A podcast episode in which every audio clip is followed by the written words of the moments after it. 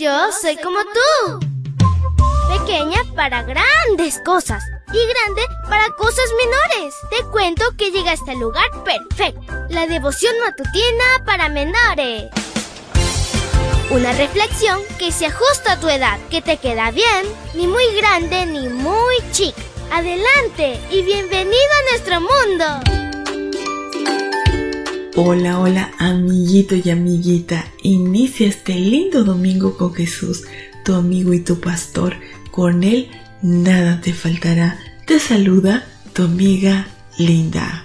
Y el versículo para hoy se encuentra en Deuteronomio 13:4. Búscalo en tu Biblia y lo lees junto conmigo. Dice así: Sigan y honren solo al Señor su Dios. Cumplan sus mandamientos, escuchen su voz y ríndanle culto, vivan unidos a Él. Y la historia se titula No prestes atención. Conforme crecemos enfrentamos tentaciones de diferente naturaleza. El enemigo quiere hacernos creer que es necesario experimentar lo que se nos proponga para saber si realmente conviene o no. Sin embargo, no tienes que probar nada que Dios ya ha prohibido explícitamente en su palabra. Obedecer nos librará del caos. La incitación a probar se convierte más poderosa cuando procede de alguien que conocemos o admiramos o cuando se trata de un familiar o amigo.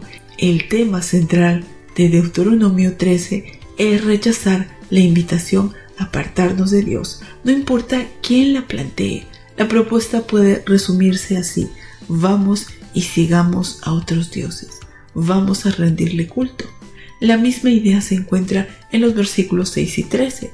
En el primer caso, el versículo 1, 2, la invitación la presenta un falso profeta. Un profeta puede predecir tanto un acontecimiento como hablar de parte de Dios en asuntos que conciernen al presente. En los tiempos bíblicos los profetas de Dios eran veraces, no existían profetas 70% u 80% confiables, simplemente lo eran o no.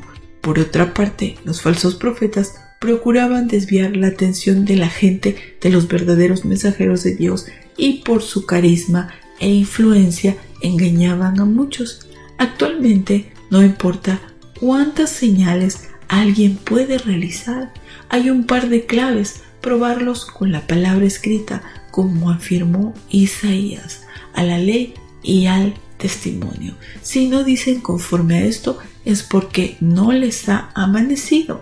Asimismo que vivan transformados por el poder de Dios. Mateo 7, 16. El segundo caso, versículo 6, destaca la posibilidad de que un familiar o amigo íntimo nos presente la misma propuesta. ¿Cómo debes responder a tal situación? Primero, declara tu confianza en Dios y tu deseo de obedecerlo.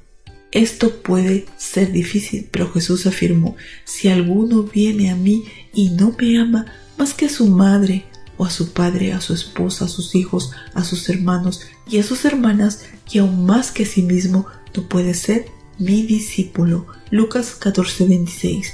Por último, el versículo 13 muestra cómo las populosas ciudades pueden ser el origen de un estilo de vida que nos sugiera apartarnos de Dios para seguir la costumbre de la mayoría. Querido Dios, gracias por este hermoso día y Señor, ayúdanos a estar siempre abrazados a ti. Ayúdanos a elegirte en todo, Señor, y tomar buenas decisiones en nuestra vida cotidiana. Te lo pedimos en el nombre de Jesús. Amén y amén.